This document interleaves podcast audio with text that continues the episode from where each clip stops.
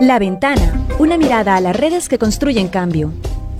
Estamos transmitiendo desde la Federación Guatemalteca de Escuelas Radiofónicas FEJER con el apoyo de la Cooperación Española en Guatemala y Seek for Change. Les damos la bienvenida a La Ventana, un programa que da voz a quienes promueven el cambio social desde la diversidad, tanto en Guatemala como en toda la región centroamericana. Hablamos con personas involucradas en organizaciones nacionales e internacionales y movimientos sociales para conocer sus historias, logros y desafíos, esperando abrir la mirada hacia multiplicidad de experiencias que se desarrollan en los territorios. Yo soy Constanza Kahn. Y yo, Matías Aistrup.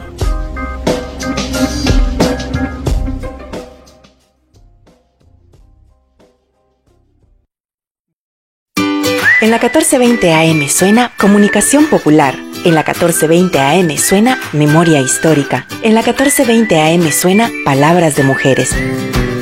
Ahora en el Departamento de Guatemala puedes sintonizar Radio Fejer. Escuche una programación diversa, amena y cultural. Escuche Radio Fejer, comunicando buen vivir. Estamos comprometidas y comprometidos en informarle.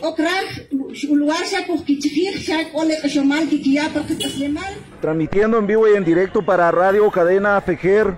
Un lugar donde las voces de los pueblos mayas, Xinca, Garifuna y Mestizo se amplifican. Yo para felicitarles a mis hermanos, que sigan adelante, que Dios les bendiga. Nuestro contenido es multicultural, humano, multiétnico, con enfoque de género, multilingüe y cosmogónico. Bienvenidos y bienvenidas a su programa Contacto Migrante. Radio Fejer 1420 AM celebra un año más de vida radiofónica. Comunicando buen vivir.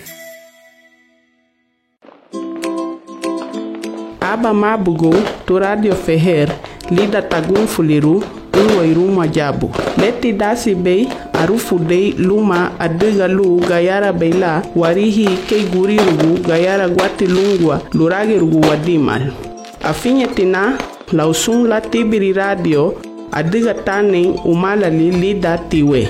Idaha lunyi la inebesei luma agunfuliruni lule garicha bei gun ha sido un bello servicio de veneración a los mártires y de dignificación de las víctimas que fueron blanco de los planes de destrucción y muerte. Un informe que es un legado que reconoce a quienes están detrás de la máscara de la muerte. Fue la razón que le costó la vida. Su legado aún vive. No silenciaron su voz y con la muerte no ocultar una verdad. 26 de abril, martirio de Monseñor Gerardi. Este es un mensaje de la Federación Guatemalteca de Escuelas Radiofónicas FEJER y esta emisora. Estoy segura que no sabes lo que duelen las quemaduras. No sabes lo agobiante que es ahogarse. Esas heridas me lastiman y dejan marcas imborrables.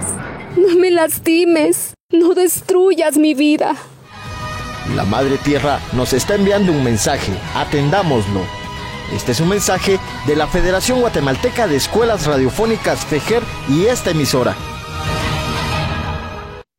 Bueno, muy buenas tardes. Bienvenidas y bienvenidos sean a La Ventana. Estamos transmitiendo nuevamente desde la 1420 AM de Radio FEJER. También nos pueden escuchar por la aplicación eh, de FEJER y en la página web y la fanpage de FEJER y de La Ventana. No se olviden que tenemos las dos, los dos canales para que nos sigan.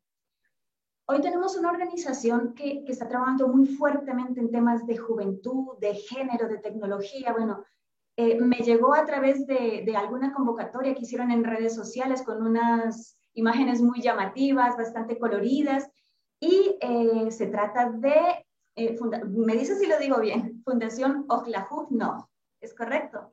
Correcto. Bueno, esta fundación es una, es una organización privada, no lucrativa y no, bueno, no partidista, básicamente, ¿no? Que busca trabajar en temas de, eh, sociales y de asistencia humanitaria y está concentrada en lo que he podido ver en trabajar con juventud y con mujeres y buscan fortalecer las capacidades de, de estas para crear también redes de apoyo y trabajo conjunto. Y tenemos con nosotros a Andrea Lourdes López Vélez. Ella es la directora ejecutiva, no estratégica, ejecutiva. La directora ejecutiva eh, de la fundación, quien nos va a contar un poco sobre la historia, cómo se creó esta organización y justo los trabajos y proyectos que tienen para este año. Lourdes, bienvenida. Muchísimas gracias por estar aquí en la ventana. Muchas gracias, Constanza, por la invitación. Eh, gracias a la audiencia que nos está acompañando. Es un gusto compartir con ustedes este segmento. Y bueno, como bien tú decías, nuestra fundación se llama Oxlajuno. Es importante dar a conocer también eh, de dónde es que viene el, nombre de nuestra fundación. Es de un idioma maya y significa amor al conocimiento y a la sabiduría. Nuestro nahual, que lo vemos reflejado en nuestro logo, es del 13 no, que hace referencia a la sabiduría, al pensamiento crítico. Y cuando esta fundación se crea es eh, en ese sentido, de crear un espacio donde profesionales pudieran eh, seguir fortaleciendo su pensamiento crítico a través de la investigación. Eh, es un proyecto que inicia en el 2007, se consolida el equipo que lo organiza y luego en el 2008, ante gobernación, pues ya llega a ser un, proyecto que tiene representación legal. Y aproximadamente durante 10 años, el punto central de la fundación fue la investigación en temas sociales, salud pública también, teniendo un enfoque también bastante Em, con comunidades rurales, esta mirada sobre todo hacia los pueblos indígenas. En el 2018, pues creamos una nueva dirección en Fundaciones La que es la Dirección de Juventudes y Mujeres, que eh, es esta dirección que seguramente ustedes han podido conocer a través de las redes sociales, eh, Facebook e Instagram, donde estamos trabajando diferentes proyectos de empoderamiento de juventudes, pero también proyectos que tienen eh, la perspectiva de género. Entonces, esto es un poco de, recorrido de la historia de la fundación. El equipo es un equipo multidisciplinar. Eh, la mayoría de los integrantes son guatemaltecas y guatemaltecos, pero sin embargo, en los últimos años, pues hemos abierto las puertas para que se sumen otros jóvenes eh, y hemos tenido personas de México, Nicaragua, dentro del equipo que también se han unido a nuestras iniciativas.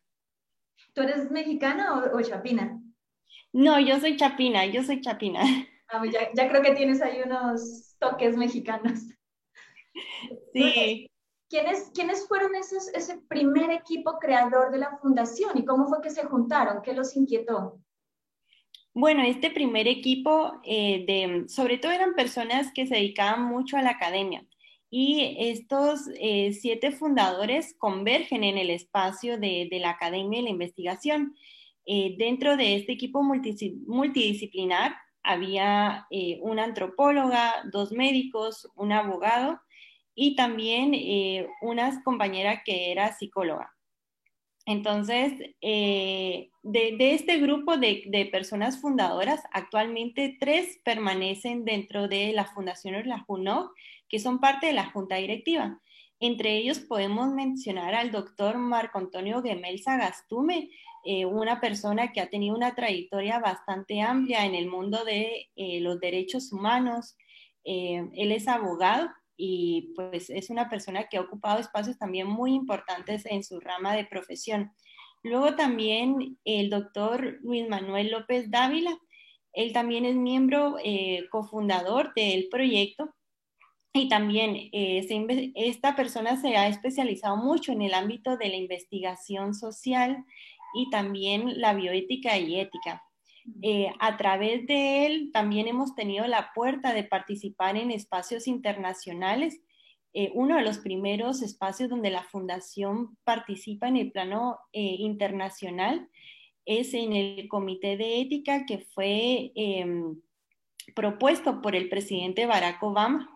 no sé si te acordarás, pero más o menos por el 2008 hubo un, acontecimiento cuando salió una investigación que tenía relación eh, con los experimentos que habían habido en Guatemala con personas que tenían eh, sífilis y reos. Bueno, a raíz de esto, el presidente Barack Obama, eh, él em, propone que haya una comisión presidencial en temas de ética y en este espacio la fundación es el primer eh, lugar donde participa en arbitraje internacional con la participación del doctor eh, Luis López. Luego también la doctora Telma Patricia, ella es psicóloga y ella también pues es parte de las miembros fundadoras. Ahora en junta directiva pues hay nuevos integrantes, personas que se han ido sumando, otras personas han tenido que eh, dejar el proyecto por diferentes eh, temas, eh, sobre todo pues otros proyectos personales, pero siempre son recordados con mucho cariño los fundadores, estas siete personas que en su momento pues pusieron su granito para hacer posible esta plataforma que hoy tenemos en el país y siguen involucrados en, en, esta comisión de ética? ¿Siguen trabajando en esa línea? En los temas de ética sí seguimos trabajando, seguimos trabajando temas vinculados a la ética y la bioética. Bueno, la organización me comentabas que desde su origen hasta ahora eh, ha ganado, ha evolucionado, se ha transformado eh, y lo vemos a través de, de, las nuevas tecnologías que ahora están bastante metidas ¿no? en nuestras vidas. Eh, ustedes trabajan en tres enfoques básicamente, si entendí bien, que es activismo y participación ciudadana, formación online e investigación. Esas son las tres líneas sobre las cuales están trazando ahora su línea de trabajo. Correcto, estas son las tres líneas que estamos priorizando a través de diferentes programas. Eh, sobre todo el área de, formación para nosotras es muy importante. Hablo en, en artículo femenino porque la mayoría del equipo de la fundación es, somos mujeres. Entonces eso también es algo que ha distinguido mucho este espacio de la fundación porque eh, las coordinaciones eh, y, y, las diferentes direcciones pues están siendo lideradas por mujeres. Y la formación pues es uno de los puntos centrales que estamos trabajando, sobre todo ahorita en pandemia que sabemos que muchos jóvenes por diferentes factores tuvieron que desertar de sus estudios, eh, y eh, pues una forma de poder eh, mitigar este impacto que está teniendo es también pues presentarle a la población una propuesta de, de, educación popular, ¿verdad? Tal vez no es una educación en un marco riguroso, pero es una propuesta también para que puedan seguirse informando, aprendiendo de diferentes temas. ¿Hace cuánto eh, se dio esa transformación y qué la generó? ¿Cómo fue ese proceso de discusión para reestructurar ese, esas líneas de trabajo? Bueno, en 2018 eh, yo eh, principalmente era una de las voluntarias más jóvenes y antiguas que había tenido la fundación. Yo tuve el honor de participar con ellos desde el 2012 asistiendo a investigaciones de campo y en 2016 me invitan a ser parte de la junta directiva.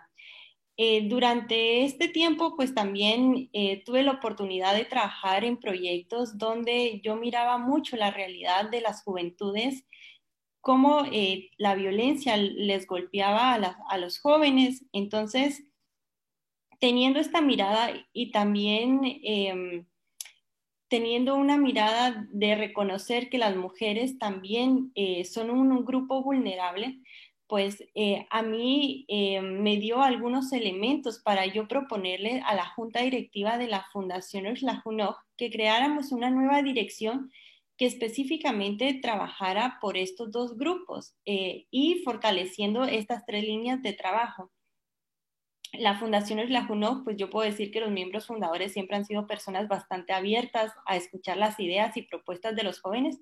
Yo en este momento tenía aproximadamente 23 años y eh, pues la verdad que se mostraron bastante positivos y abiertos a esta iniciativa. Cuando empezamos entonces a articular esta nueva plataforma, pues empezamos a abrir eh, los espacios de la fundación pues ya para personas más eh, jóvenes. Actualmente, pues ahora tenemos una red a nivel nacional que tenemos presencia en 11 departamentos.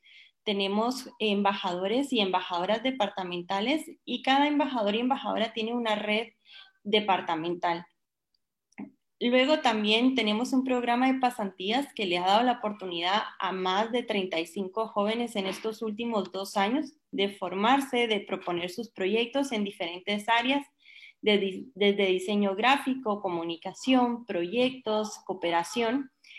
Y bueno, realmente pues yo me siento muy honrada de haberme atrevido a compartir esta idea con la Junta Directiva de la Fundación Uxlajunop, porque hoy por hoy pues puedo ver que tuvo eh, su eco y, que hay frutos de ello. ¿Qué estructura es la que sustenta todo este trabajo? Me has hablado, bueno, de, de, una red de jóvenes, de embajadores. ¿Cómo es el equipo técnico que pone en marcha todo este engranaje? Bueno, realmente también cuando empezamos a trabajar esta nueva dirección de proyectos eh, de juventudes y mujeres, pues lo hacemos bajo una mirada bastante horizontal. Esto quiere decir que eh, intentamos romper con estos formatos jerárquicos, dar espacios que sean más democráticos, participativos, abiertos a diálogos. Y bien, sí tenemos coordinaciones y direcciones porque sabemos que es importante que hayan pues directrices y personas que nos ayuden a organizar todas las ideas que, tienen los equipos. Eh, entonces, para esto sí que hemos creado eh, algunas direcciones como la dirección de investigación, la dirección de cooperación, dirección de proyectos, luego la dirección de alianzas estratégicas y luego tenemos coordinaciones. Las coordinaciones pues están articuladas eh, por comisiones que eh, cada equipo pues se organiza. Em, algo que nos ha ayudado mucho a nosotras es que estamos muy abiertas al diálogo, eh, al respeto también sobre todo de nuestras ideas y nuestras diferencias. Y pues siempre nos sentimos muy motivadas cuando alguien eh, se quiere unir al equipo. Entendemos también que eh, como jóvenes y también profesionales que nos unimos a este tipo de iniciativas, no siempre vamos a tener todo el tiempo que quisiéramos, pero es importante que como organizaciones pues aprendamos a, también a valorar eh, el tiempo que, el joven o el profesional nos puede aportar, ¿verdad? Si alguien puede aportar una hora de trabajo, está bien, si alguien puede aportar eh, cinco, pues también está bien. Entonces, e, esa mirada también pues nos ha permitido bastante eh, dialogar y llegar a consensos y llegar a transformar nuestras propuestas en realidades por medio de nuestros proyectos. Lourdes, hablabas de la conformación de, embajadores, ¿no? ¿Cómo, ¿Cómo es esto? ¿Cómo los seleccionan? ¿Cómo se vinculan esas redes? ¿Qué papel tienen las redes? Cuéntame más de esa estructura fuera de ya, esos brazos que se extienden por diferentes localidades del país. Sí, totalmente como tú lo mencionas, pues son brazos. Para nosotros el programa de los embajadores y embajadoras departamentales es un programa muy importante porque es nuestro brazo y nuestro canal para llegar a la voz de las comunidades. Eh, sobre todo reconociendo que estos embajadores fueron seleccionados mediante un proceso donde nosotras eh, y nosotros priorizamos 11 departamentos que tienen indicadores eh, más eh, precarios en algunas temáticas, digamos, por ejemplo, más casos de violencia de género, más tasas de eh, desempleo de joven, más tasas em, también de falta, sí, y también de falta de espacios de participación. Entonces, cuando nosotras trabajamos la convocatoria, ya priorizando estos departamentos, pues el joven pasó por todo un proceso de selección, entrevista, y luego también es importante eh, recalcar que la fundación, aparte de darle este espacio al joven embajador y embajadora y, a quienes están dentro de las redes, creemos mucho en la formación y el fortalecimiento de sus capacidades y es algo a lo que nos hemos comprometido, porque hay muchos espacios de organizaciones donde nos dan la oportunidad de participar, pero eh, la formación y capacitación técnica se deja a un lado, ¿verdad? Entonces, no hemos querido pues caer en ese error y por eso yo creo que eso nos ha permitido sobre todo fortalecer los liderazgos de estos jóvenes, eh, porque muchos de ellos ya son jóvenes que participan en otros espacios, lideran sus propias organizaciones, pero la fundación les ha permitido fortalecer aún más eh, sus conocimientos, sobre todo en temas vinculados a la perspectiva de género. Bueno, Lourdes, vamos a ir a una corta pausa y volvemos para que nos sigas contando cómo se conforman esas redes y cuál es el papel que tienen dentro de los departamentos. Gracias. En la 1420 AM suena Pensamiento. En la 1420 AM suena Juventudes. En la 1420 AM suena La Defensa del Territorio. Ahora en el Departamento de Guatemala puedes sintonizar Radio Fejer. Escuche una programación diversa, amena y cultural. Escuche Radio Fejer, comunicando buen vivir. La Federación Guatemalteca de Escuelas Radiofónicas, FEGER, felicita a una más de sus radios aliadas, Radio Cultural y Educativa, 1000 AM, por arribar a un aniversario más de vida radiofónica, informando y difundiendo comunicación para el buen vivir. Nuestras felicitaciones en nombre de cada una y cada uno de los que hacemos posible FEGER, comunicación para el buen vivir.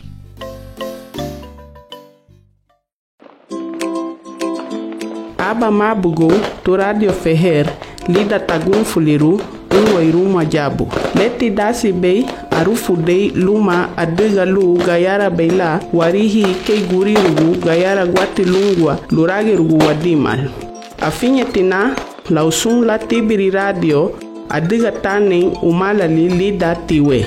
Idaha lunyi la inebesei luma agun fuliruni lule garichabe wun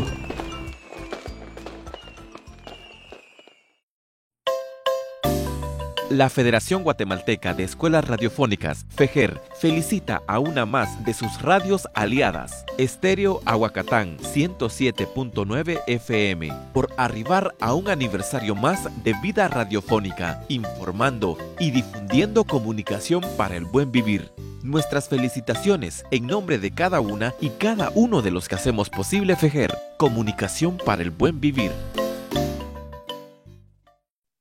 Seguimos en la ventana con Lourdes López de la Fundación Ojlajuk No. Antes que llegáramos a la pausa nos contaba sobre una serie de embajadores que se conforman como en brazos estratégicos de, de la fundación en los diferentes territorios. Y estos a su vez trabajan con redes de jóvenes. ¿De qué se trata esta estrategia? ¿Cómo, cómo llegaron a ella como un mecanismo para abarcar mucho más territorio? Bueno, cuando surge este programa de embajadores departamentales, precisamente era también para descentralizar la oportunidad de este espacio que se estaba creando dentro de la Fundación La Juno, eh, darle esta oportunidad a otros jóvenes de otros departamentos sumarse al equipo. En particular en Guatemala sabemos que muchas de las eh, oportunidades se concentran, si bien en las ciudades grandes o en las cabeceras. Em, eso está bien, pero al mismo tiempo pues dejamos eh, olvidados a otros jóvenes y a otras personas que quizás no residen en estos espacios. Entonces, teniendo esto en cuenta, por eso creamos este programa de embajadores eh, departamentales para que eh, jóvenes de otros lugares, aún que no fueran de la ciudad de Guatemala, que no fueran de las grandes ciudades de los departamentos, tuvieran la oportunidad de unirse y también de ser interlocutores de la realidad que hay en sus comunidades. ¿Por qué para nosotros este programa es muy importante? Porque precisamente el rol del embajador es articular eh, una red que sabemos que esto eh, ayuda mucho a construir el tejido social que necesitamos como sociedad, seguir estableciendo alianzas, ese sentido de colectividad. Pero también porque los jóvenes que integran estas redes son quienes al final pues nos dan eh, su percepción de las problemáticas que se están viviendo en sus comunidades, qué procesos necesitan, qué tipo de proyectos. Entonces, este, este espacio eh, de, las redes pues ha sido bastante enriquecedor, sobre todo por eh, poder tener este acercamiento y romper también con esta mirada que como organización llegar a un lugar a imponer un proyecto, sino que más bien generar otro tipo de metodologías participativas y que de ellos emerjan las propuestas que realmente necesitan sus eh, municipios y departamentos. Ahora, este año, estamos trabajando un crowdfunding para darles un capital semilla a estos jóvenes y poder desarrollar estas propuestas que ellos quieren en sus, en sus departamentos. Entonces, eso también eh, es importante mencionar por si alguien pues quisiera colaborar. ¿Los jóvenes son el, el sujeto de derecho en el cual enfocan todo su trabajo o tienen otros grupos poblacionales? Bueno, aparte de las juventudes, que es uno de nuestros grupos eh, prioritarios, también están las mujeres. Eh, mujeres de áreas rurales y mujeres de áreas urbanas. Eh, población indígena también son grupos que nosotras eh, priorizamos bastante. De hecho, cuando nosotras hacemos la selección de cuotas en cada formación, hay un gran porcentaje de becas y espacios que están dirigidas para mujeres de población indígena eh, y, sobre, y también eh, priorizando pues otros grupos como personas de la comunidad LGTBIQ+, personas con discapacidad. Eh, claramente las mujeres pues sabemos que en Guatemala necesitan seguir teniendo espacios para continuar empoderándose, aprendiendo de los derechos y también eh, tener espacios para reforzar sus conocimientos. Entonces, por ello, eh, el grupo de las mujeres para nosotras es muy importante, porque si bien sabemos que los jóvenes son el presente y el futuro, no hay que olvidar a, las mujeres que muchas de ellas, pues, eh, por diferentes causas estructurales, pues han sido violentadas y también tenemos que eh, ofrecerles alguna oportunidad, que es lo que intentamos hacer en Fundaciones La Juno.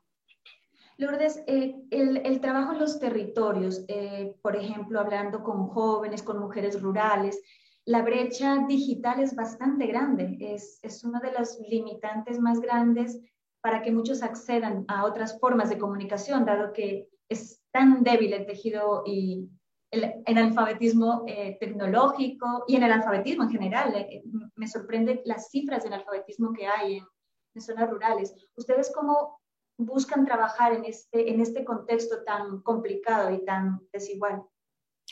Sí, bueno, sin duda esto ha sido todo un reto, sobre todo el año pasado a raíz de la pandemia, donde realmente las condiciones pues casi que nos obligaron a migrar a un formato 100% virtual, ¿no?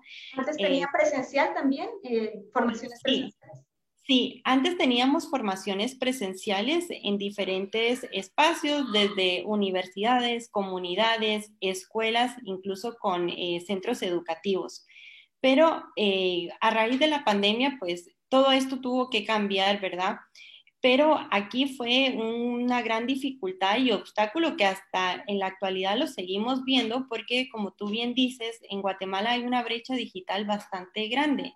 Eh, y no solamente estamos hablando de la falta de acceso a Internet o la falta de dispositivos electrónicos, sino que a eso se le suma la falta de eh, capacidades eh, y de comprender el lenguaje de todas estas plataformas y tecnologías, como tú mencionabas. Eh, para esto, pues realmente en la medida de lo posible hemos intentado pues em, encontrar algunas alternativas. En el tema del Internet, hemos procurado en algunos procesos formativos poder brindar becas de Internet para las personas Luego también hemos trabajado alianzas estratégicas con eh, otra organización que se llama Shiva para poder seguir reforzando los aprendizajes en tecnologías que sabemos que son vitales.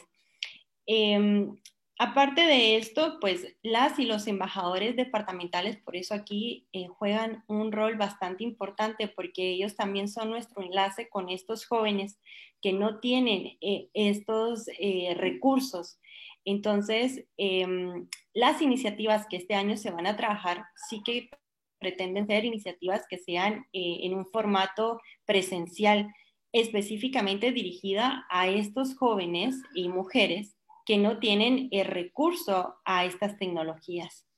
Es muy bonita la estrategia porque de todas formas se ha ganado mucho con, con el COVID en ese sentido, pero también ha puesto en evidencia eh, todas estas desigualdades más profundas, sobre todo para los pueblos indígenas que están en zonas rurales bastante apartadas y que además hay una brecha de idioma, porque la mayoría no hablamos los idiomas maya, ni nos hemos esforzado en adaptar las tecnologías para permitir esta inclusión. Eso es un gran reto. Em, cuando miraba sobre los temas eh, sobre los cuales ustedes trabajan, hay muchísimo eh, en talleres, webinars, cursos, escuelas, son bastante activos en, los temas de formación.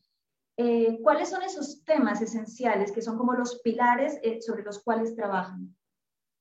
Bueno, temas pilares para nosotras, yo puedo mencionar que eh, en materia de priorizando al grupo de las mujeres, estamos propiciando muchos espacios que em, hablan sobre todo de la prevención de la violencia de género, prevención de violencia sexual, luego también derechos económicos y aquí hablamos desde espacios que fortalecen capacidades, enseñar qué es el emprendimiento, eh, luego también aprender a usar eh, recursos, tecnologías Em, luego también estamos priorizando el tema de educación integral en sexualidad, porque sabemos que esto es algo que a nivel general como población eh, nos puede afectar la ausencia y carencia de esta educación, no solo a las juventudes, no solo a las mujeres, sino que en general a todas y todos.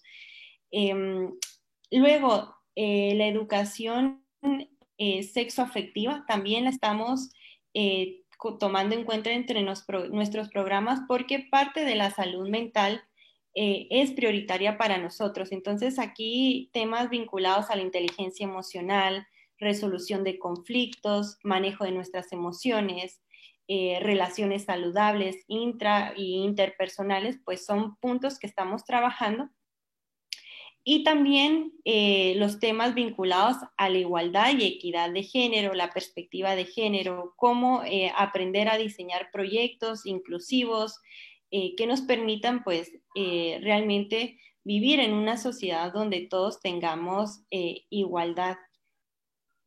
¿Qué acogida tienen estos temas? Por ejemplo, educación sexual. sabemos que hay muchísimos tabúes en torno al tema, muchos generados por las religiones, por la educación. Entonces, abrir, eh, abrir este tipo de brecha al conocimiento del cuerpo, de la sexualidad, ¿cómo lo, lo toman? ¿Qué acogida tiene, especialmente en, los departamentos?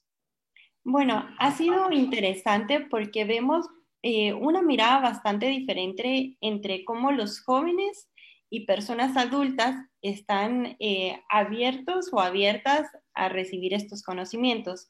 En las juventudes hemos podido identificar eh, un gran interés en poder aprender sobre estos temas.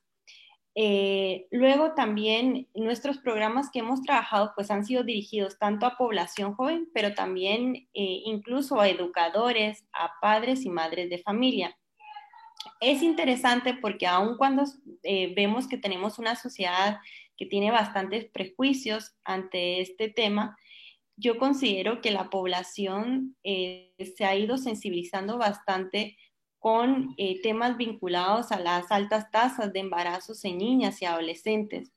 Y que también algo que nos hemos dado cuenta que muchos participantes, sobre todo personas adultas que han recibido la formación con nosotras, eh, en muchas ocasiones han manifestado que esta educación les hubiera servido mucho a ellos si la hubieran recibido a una temprana edad. Eh, entonces, aquí vemos que aun cuando hay tabús, eh, la población pues está em, bastante, podríamos decir, motivada de, poder aprender sobre estos temas que no se han educado tan bien o en algunos lugares no, no se han hablado. ¿Qué sucede en, las áreas eh, rurales o con las comunidades indígenas? No quiero generalizar. Claramente, pues hay algunas comunidades que tienen eh, algunos prejuicios más fuertes que otras, pero aquí sobre todo lo importante son cómo podemos nosotras introducir ciertas estrategias eh, para eh, que no se sienta como que estamos introduciendo temas que van a alterar el, orden de, su comunidad. Em, siempre cuando hacemos una mirada sobre la importancia de la salud de las mujeres es un mecanismo para entrar y sensibilizar estos temas en las comunidades. Claro, la metodología varía según el grupo con quienes trabajemos, pero nos hemos dado cuenta que realmente esa es la clave para poder eh, hablar de estos temas sin que se sientan eh, de alguna forma eh, mal vistos o em, como que no Tener el rechazo, por ejemplo. Exacto. Sí. Bueno, Lourdes, vamos a ir a una corta pausa nuevamente y volvemos en breve para seguir hablando de estos temas. En la 1420 AM suena Pensamiento. En la 1420 AM suena Juventudes. En la 1420 AM suena La Defensa del Territorio. Ahora en el Departamento de Guatemala puedes sintonizar Radio Fejer. Escuche una programación diversa, amena y cultural. Escuche Radio Fejer, comunicando buen vivir. La Federación Guatemalteca de Escuelas Radiofónicas, FEGER, felicita a una más de sus radios aliadas, Radio La Franja 96.3 FM, por arribar a un aniversario más de vida radiofónica, informando y difundiendo comunicación para el buen vivir. Nuestras felicitaciones en nombre de cada una y cada uno de los que hacemos posible FEGER, comunicación para el buen vivir. Aguas, aguas, aguas, dale despacio que mirate a qué viene peleando pasaje. ¡Por la orilla que quiere subir alguien! ¡Ay, Shakobla, Hunchich! ¡Que nakame panahualá! ¡Claro que sí! El piloto de la 1420 AM llega a Nahualá por medio de Radio Nahual Estéreo 93.1 FM y a la ciudad capital por 1420 AM.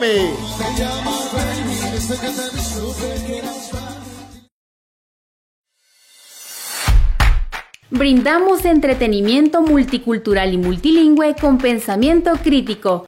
En Shinka Pachtanay, en Garífuna Seremei, en castellano, gracias, y en mi idioma Maltiosh, Baika, Chuakchi. Así es, y es por ello que este programa tiene la finalidad de informarte a vos que nos estás escuchando, pero no perezoso, porque a sus amigos y familiares tiene adentro visibilizando las realidades de las comunidades y del país. Ya hay, hay, que ser más conscientes en, en, Mucha se les encarga. ¡Qué sí. carita! Bueno, si yo solo voy manejando, ustedes son los No, eh, o sea, ser más conscientes, ser más solidarios cuando pasen ese tipo de situaciones. Radio Fejer 1420 AM celebra un año más de vida radiofónica. Comunicando buen vivir. Estamos de vuelta en la ventana con Andrea Lourdes López Vélez, es la directora de la Fundación Oklahook No. Eh, un poco sobre eh, esos foros de desarrollo sostenible que también desarrollan en el marco de, del trabajo. Es muy interesante que, mm, que todo este tema de, del desarrollo sostenible se enfoca y se habla en diferentes escenarios internacionales y muchas veces les falta llegar a escuchar a los territorios, a escuchar qué, cómo están trabajando, de colonizar el pensamiento, de colonizar el trabajo ambiental. ¿De qué manera ustedes a través de estos espacios ponen sobre la mesa esa mirada de los territorios? Sí, sin duda, para nosotras los objetivos de desarrollo sostenible son uno de los puntos centrales que estamos también desarrollando procesos formativos, tanto la Agenda 2030 como eh, estos objetivos de desarrollo sostenible. Eh, en y meses anteriores hemos desarrollado algunos procesos de formación, pero nosotras periódicamente eh, algo que hemos trabajado desde el año pasado son foros en estos temas, porque nos hemos dado cuenta tanto con sociedad civil, con funcionarios públicos, que no todos saben qué es el objetivo de desarrollo o cuáles son los objetivos de desarrollo sostenible.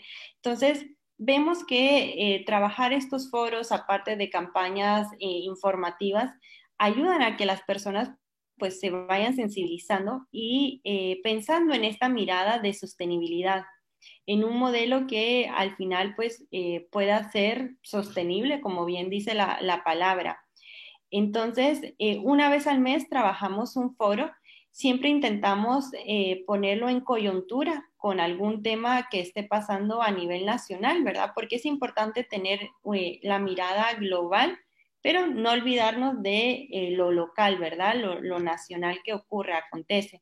Entonces, desde esa metodología, pues hemos podido trabajar diferentes OEDS. Específicamente la fundación se está centrando en, en seis de los 17.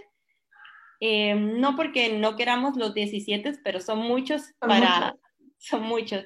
Pero entre ellos puedo mencionar el objetivo número 3, que es el de salud pública, el objetivo 4 eh, de, alta de eh, educación de alta calidad, el 5 de equidad e igualdad de género, el número 13, acción por el clima, porque también hemos tenido procesos formativos de educación ambiental. Luego tenemos el objetivo de eh, desarrollo sostenible, el número 16, el de alianzas y paz, eh, y el 17 son eh, los que nosotras hemos priorizado. Sin embargo, dentro de los foros a veces tocamos otros OEDS, pero nuestros proyectos están relacionados con estos seis que yo te, que te he mencionado. Lourdes, em, dentro de la estrategia en las redes de juventud, se, se, hace primero un trabajo muy fuerte de formación, pero también leía, o, lo acabas de mencionar también hace un rato en el primer bloque, sobre capital semilla. ¿De qué se trata esto? ¿Cómo lo hacen? Bueno, sí. Nosotras para poder darles a los jóvenes capitales semillas, previamente creemos que es muy importante que ellos tengan una capacitación, fortalecimiento eh, tanto de herramientas, de conocimientos, para que eh, el desarrollo de su proyecto pues, sea un proyecto exitoso. Entonces, a lo largo de eh, varios meses, ellos reciben una formación relacionada a cómo ejecutar un proyecto, cuál es el ciclo del proyecto, cómo introducir una mirada inclusiva y de género en esta propuesta. Y cuando vemos que el joven pues tiene estos conocimientos, eh, ellos concursan, eh, es decir, digamos, ellos presentan un proyecto, el proyecto es evaluado ante una comisión interna y así es como ellos logran tener este otorgamiento. Claramente también mencionar que ellos tienen todo un acompañamiento a lo largo del desarrollo de su proyecto para darnos cuenta que ellos están utilizando bien los recursos y apoyarlos en el proceso de monitoreo y evaluación. ¿Qué tipo de proyectos son, por ejemplo? Eh, se me ocurre así, ¿son proyectos sociales de mejoramiento de las condiciones de sus comunidades o son emprendimientos económicos? Eh, ¿Cómo lo, lo, gestionan? Bueno, eh, los proyectos que vamos a trabajar este año son proyectos sociales, tanto digamos desde temas que sus comunidades necesitan. Esto puede ser una formación en un tema, eh, en cortes anteriores, porque ya lo hemos realizado en años anteriores, eh, incluso han habido iniciativas de huertos, eh, este tipo de, también de iniciativas para la comunidad. Ya, ¿y qué resultado les ha dado de las otras versiones que han hecho? ¿A cuántos jóvenes han llegado anteriormente? Bueno, hemos, hemos llegado a, muchos jóvenes, eh, más o menos para que tú tengas una idea, el año pasado proyectos en línea ejecutamos 99 proyectos y proyectos en tierra, sí. Y ¿Todo el territorio? Sí, sí, eh, la, la, verdad que las tecnologías nos dio la posibilidad de no únicamente trabajar con estos 11 departamentos, sino que poder incorporar a jóvenes de otros, de otros departamentos, entonces a nivel nacional.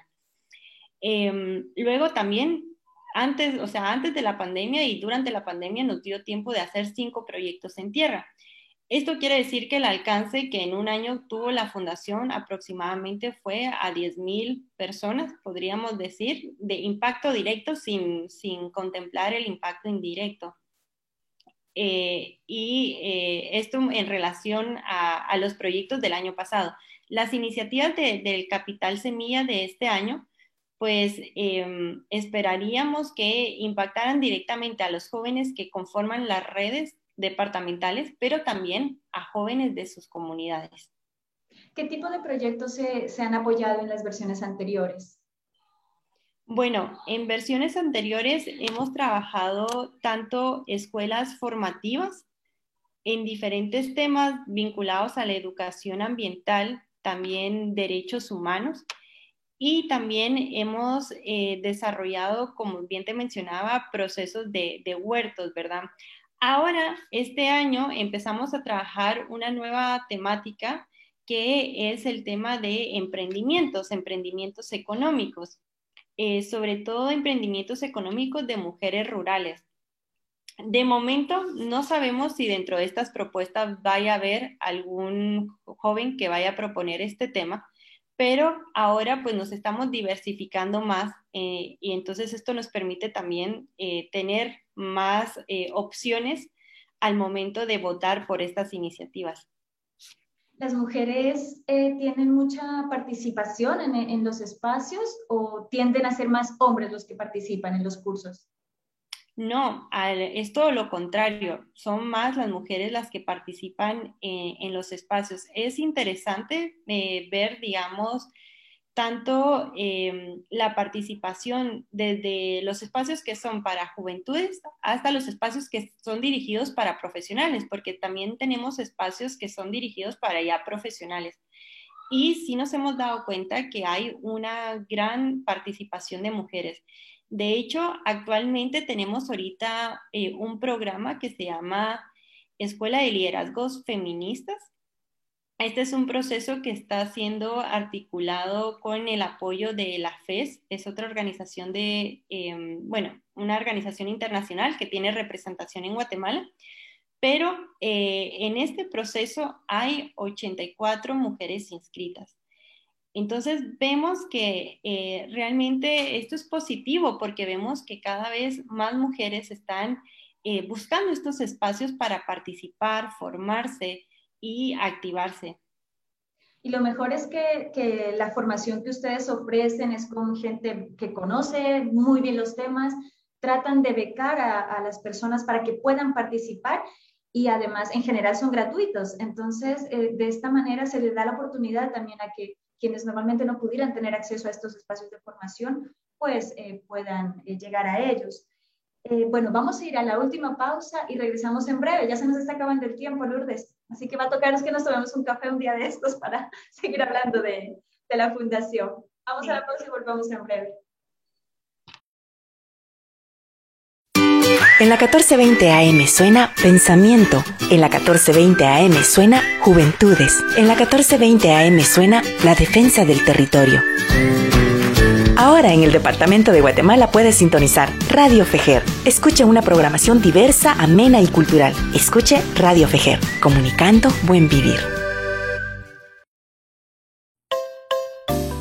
La Federación Guatemalteca de Escuelas Radiofónicas, FEGER, felicita a una más de sus radios aliadas, Radio Macheñita 107.5 FM, por arribar a un aniversario más de vida radiofónica, informando y difundiendo comunicación para el buen vivir.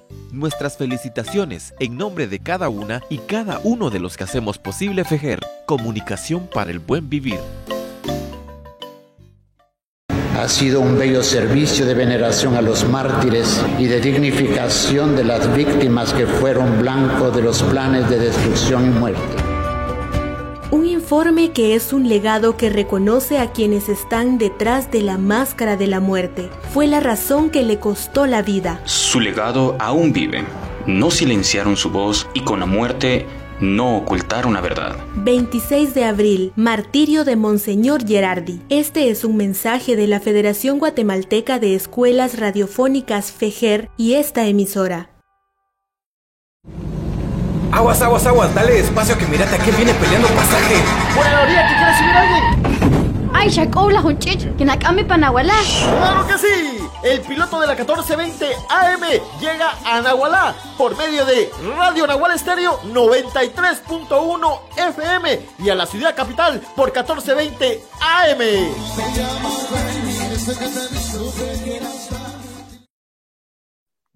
Continuamos en la ventana con Lourdes López. Ella es la directora de la Fundación Oklahoma.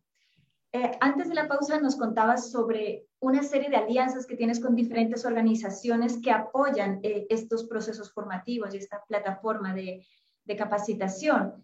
¿Cómo hacen ustedes para eh, identificar esas alianzas tanto a nivel nacional como internacional? ¿Y quiénes son? ¿Quiénes están apoyando?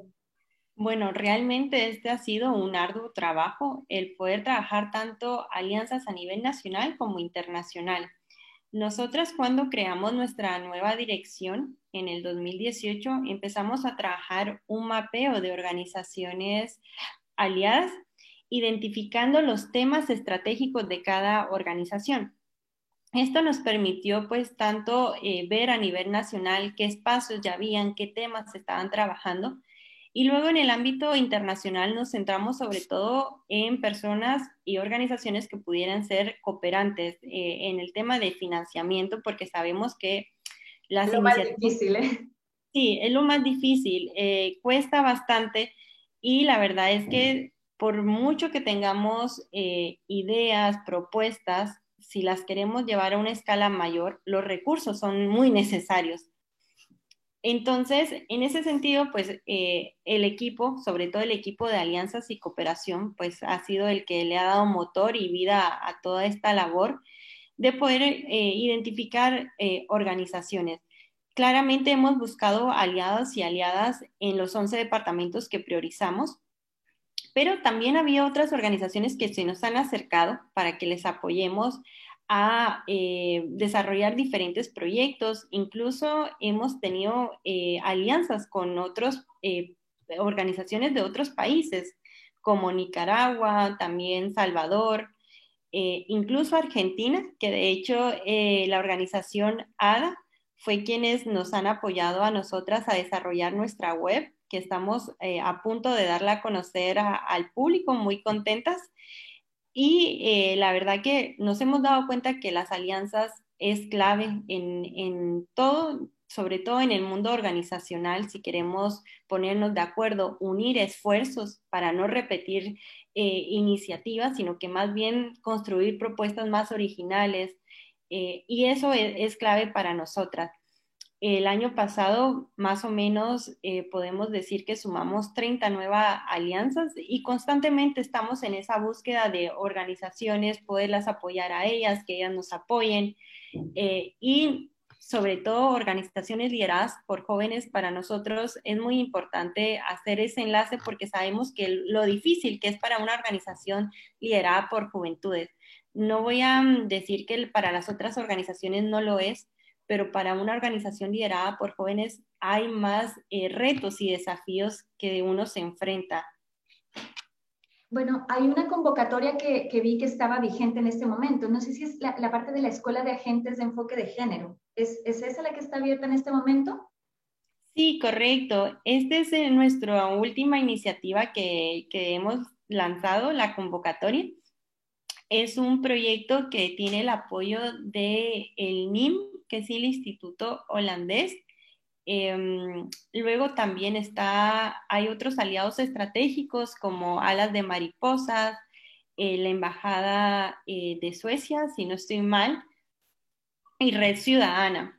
Eh, este es un proceso, bueno, más bien un proyecto donde vamos a fortalecer capacidades en el diseño de proyectos e iniciativas inclusivas aprender a elaborar eh, tanto matrices con enfoque de géneros, un marco lógico con esta perspectiva, luego los indicadores que sabemos que son fundamentales para dar el monitoreo y evaluación a nuestros proyectos. Entonces, em, es un proceso que está más o menos articulado en, cinco meses de formación. Todos son los días eh, sábados y eh, quienes se quieran inscribir, pues la, convocatoria está a punto de iniciar porque empieza el proceso el 24 de abril.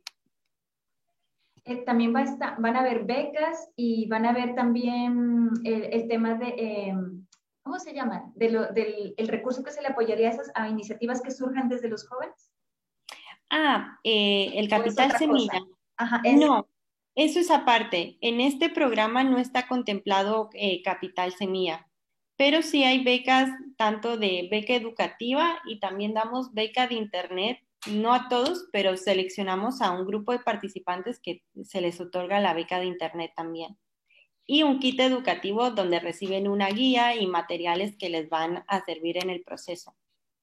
Eh, y ese, ese trabajo que están desarrollando también de formación en tecnología, por ejemplo, veía algo de acercamiento al diseño de máquinas, ¿Esto cómo surgió y, ya han realizado alguno de estos encuentros? Sí, justo el sábado pasado fue nuestro primer encuentro eh, en este proyecto de diseño de 3D y aprender a hacer máquinas. Este es un proceso que lo estamos haciendo en alianza de Watewix, eh, Geeks, perdón, eh, y esta organización pues se nos acercó por nuestra labor y eh, buscando un aliado estratégico que les acompañara eh, en toda la parte logística. Entonces, eh, hemos dado la, primera sesión el sábado pasado y vamos a tener otro evento ahorita en el marco del Día de la Tecnología y, la Niña en la Ciencia. Entonces, eh, estén al pendiente de nuestras redes sociales porque vamos a tener eh, más espacios para eh, fortalecer también el aprendizaje en tecnologías.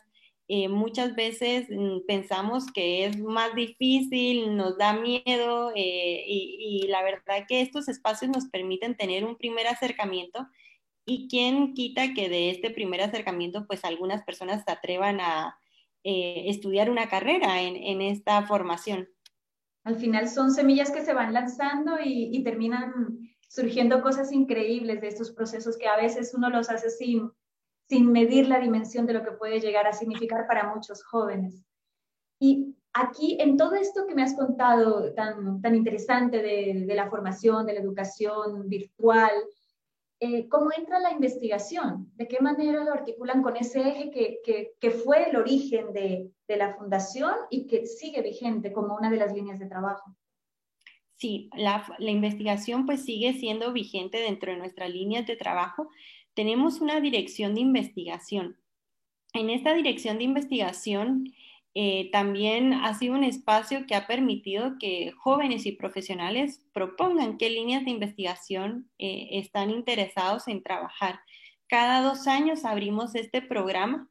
Eh, ahorita la, la, última corte de este espacio está por publicar sus dos investigaciones que se trabajaron. Las más recientes, una trata sobre el tema de la violencia cibernética pero eh, específicamente en el departamento de Escuintla, haciendo un estudio exploratorio cómo eh, la violencia cibernética, la violencia digital impacta en las juventudes y también los vulnera. Eh, un, punto que fue muy importante para nosotras cuando se propuso esta investigación fueron los secuestros de jóvenes que se hacían por medio de redes sociales a raíz de mensajes. Eh, entonces, de aquí nace toda esta investigación. Esperamos que tenga una continuación o otra, parte eh, esta investigación. Y luego también hay otra investigación que está en la línea de los efectos que tiene eh, el tráfico, la congestión del tráfico en el joven al desplazarse. Entonces, son temas pues bastante interesantes que a veces, si no son propuestos por los jóvenes, tal vez no pondríamos atención a estas miradas. Algo que es también importante mencionar que en las investigaciones que nosotras estamos trabajando son con metodologías acción participativa y también metodologías eh, feministas que nos han dado la oportunidad de darle otra mirada y perspectiva a las investigaciones. ¿Cuándo serán lanzadas estas investigaciones? Nosotros esperaríamos que en junio ya pudieran eh, darse a conocer. De hecho, hace, hace una semana nos entregaron el informe final de una de estas investigaciones, así que ya solo estamos en proceso de, ver el informe final y poder eh, publicarlo en nuestra revista. Bueno, pues muy interesante todo lo que nos has contado. En cuanto tengan esas investigaciones, nos encantaría hablar también sobre los resultados que arrojan y las puertas de la ventana están abiertas también para ti. Y bueno, se nos acabó el tiempo, Lourdes. Muchísimas gracias a ti y a la organización por habernos acompañado aquí en, en la ventana. Y desde ya, pues lo que, te di, lo que te decía, cuando necesiten acá, cuando nos quieran contar sus iniciativas, sus nuevos proyectos, pues aquí estamos para, para apoyarles en la comunicación. Muchas gracias, Constanza. Ha sido un gusto compartir con ustedes y esperamos vernos en otra ocasión. Bueno, muchas gracias y seguimos en ocho días con otro poco de La Ventana por la 1420 AM. Un abrazo. Listo. Justo a tiempo. Muchísimas gracias, súper chévere lo de la organización. ¿Ustedes tienen una plataforma de formación eh, específica? Em, no, no, nuestros, bueno, nuestros procesos formativos, nosotras utilizamos herramientas como Zoom y también Google Classroom bueno, ahora que ya tenemos nuestra web, como bien te comentaba, es algo súper reciente. Esperaríamos que en un futuro dentro de esta web pudiese existir eh, un módulo o algo donde ya específicamente haya como otra forma de metodología. Pero de momento nos apoyamos con Google Classroom y con Zoom. Ay, súper. Bueno, pues muchísimas gracias, Lourdes. Por aquí estamos a las órdenes. Entonces, te voy a, enviar el promo. Igual si tú me envías una fotografía tuya, te lo agradezco para hacer eh, la, la, promo del programa, ¿vale? Está bien. Yo te comparto y te comparto el enlace de la web también. Ah, súper, genial, genial. Así también lo, lo difundimos. Está bien, un gusto en conocerte. Igualmente, cuídate. Adiós. La Ventana, una mirada a las redes que construyen cambio. Estamos transmitiendo desde la Federación Guatemalteca de Escuelas Radiofónicas FEJER con el apoyo de la Cooperación Española en Guatemala y Seek for Change. Les damos la bienvenida a La Ventana, un programa que da voz a quienes promueven el cambio social desde la diversidad, tanto en Guatemala como en toda la región centroamericana. Hablamos con personas involucradas en organizaciones nacionales e internacionales y movimientos sociales para conocer sus historias, logros y desafíos, esperando abrir la mirada hacia multiplicidad de experiencias que se desarrollan en los territorios. Yo soy Constanza Kahn. Y yo, Matías Aistrup.